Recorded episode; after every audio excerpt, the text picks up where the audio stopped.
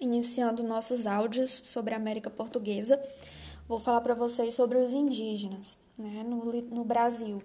Haviam dois grandes grupos linguísticos, eram os Tupi-Guarani e os G, e eram sociedades usadas em tribos, onde não havia uma hierarquia rígida, ou seja, é, o filho do cacique podia ser cacique, mas não por ele ser filho do cacique, sim por ele demonstrar para a tribo que ele era um bom caçador, por exemplo.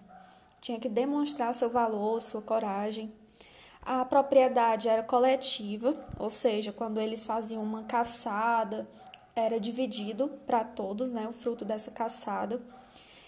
É, era uma sociedade, acima de tudo, de caçadores e coletores, pescadores também, onde a gente pode aplicar aquele modelo da divisão natural do trabalho, onde os homens saem para caçar e as mulheres ficam com as crianças, cuidam também da agricultura, né, que era uma agricultura rudimentar, utilizando as queimadas, chamadas coivaras, para poder limpar a área. É, eram sociedades guerreiras, né? os guerreiros eram valorizados e eles se movimentavam pelo território. Eles eram sedentários e seminômades, ou seja, eles moravam num determinado local por um tempo específico e depois eles poderiam se é, transportar e estabelecer moradia em outra região. Daí então eles entrariam em choque com outras tribos e guerreariam. Do, dessa, desse costume de fazer as guerras, eles também tinham a prática da antropofagia.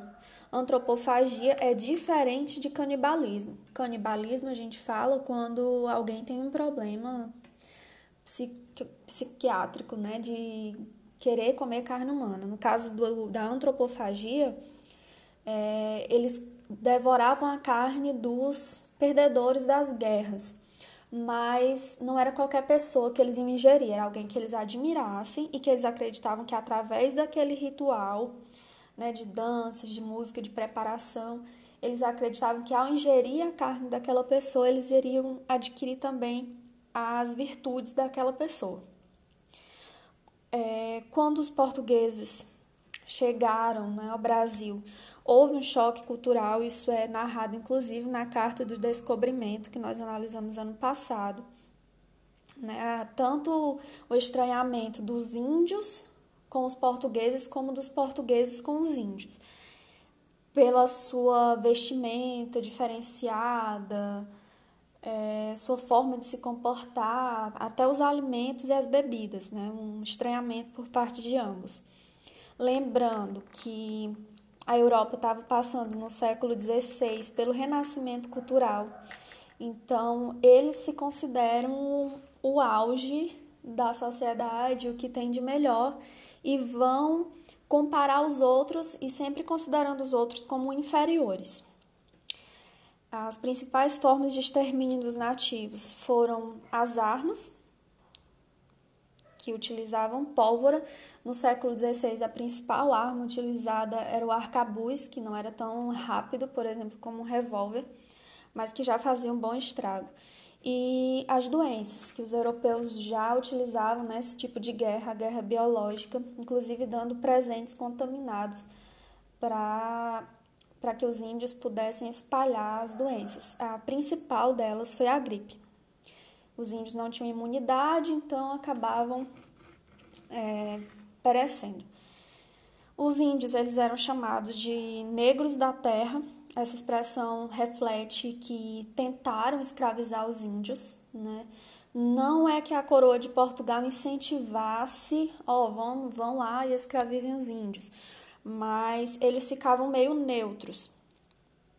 A gente tem também a vinda dos padres jesuítas para o Brasil, a gente vai comentar mais no, em, outro áudio, e os jesuítas acabaram atuando como defensores dos índios, né, tentando protegê-los da escravidão. Os índios deixaram muitas heranças para nós, como a questão do banho diário, é, hábitos como dormir em redes, a língua, né, durante boa parte do século XVI, XVII, um idioma que era muito falado no Brasil era chamado de língua geral. Ele era uma mistura das línguas indígenas do tupi com o português. Então, quase não se falava a língua portuguesa mesmo, se falava muito a língua geral. Foi preciso que um decreto do Marquês de Pombal é, tentasse proibir esse costume e impor o uso obrigatório da língua portuguesa. Isso levou um tempo para acontecer. Os índios também deixaram muitas heranças para nós no campo da culinária, os nomes dos lugares, né, o nosso próprio nome da nossa cidade, que Xaramubim é um nome de origem indígena e quer dizer carne gorda, pela abundância de animais que viviam nas proximidades do rio. Inclusive, é, os índios brasileiros eles se tornaram seminômades não pela questão da agricultura, que não foi tão desenvolvida como, por exemplo, as sociedades hidráulicas lá na Mesopotâmia, né? E sim pela abundância de alimentos, né? Principalmente nas regiões florestais e tal.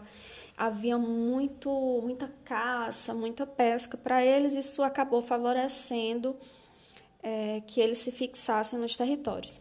Como eu falei para vocês anteriormente, o governo português ele não impunha que os índios fossem escravizados, porém tinha uma exceção que era chamada de guerra justa. Eles diziam: ah, se o índio ele está resistindo a ser catequizado, ele está resistindo ao trabalho, pode guerrear contra ele e escravizar.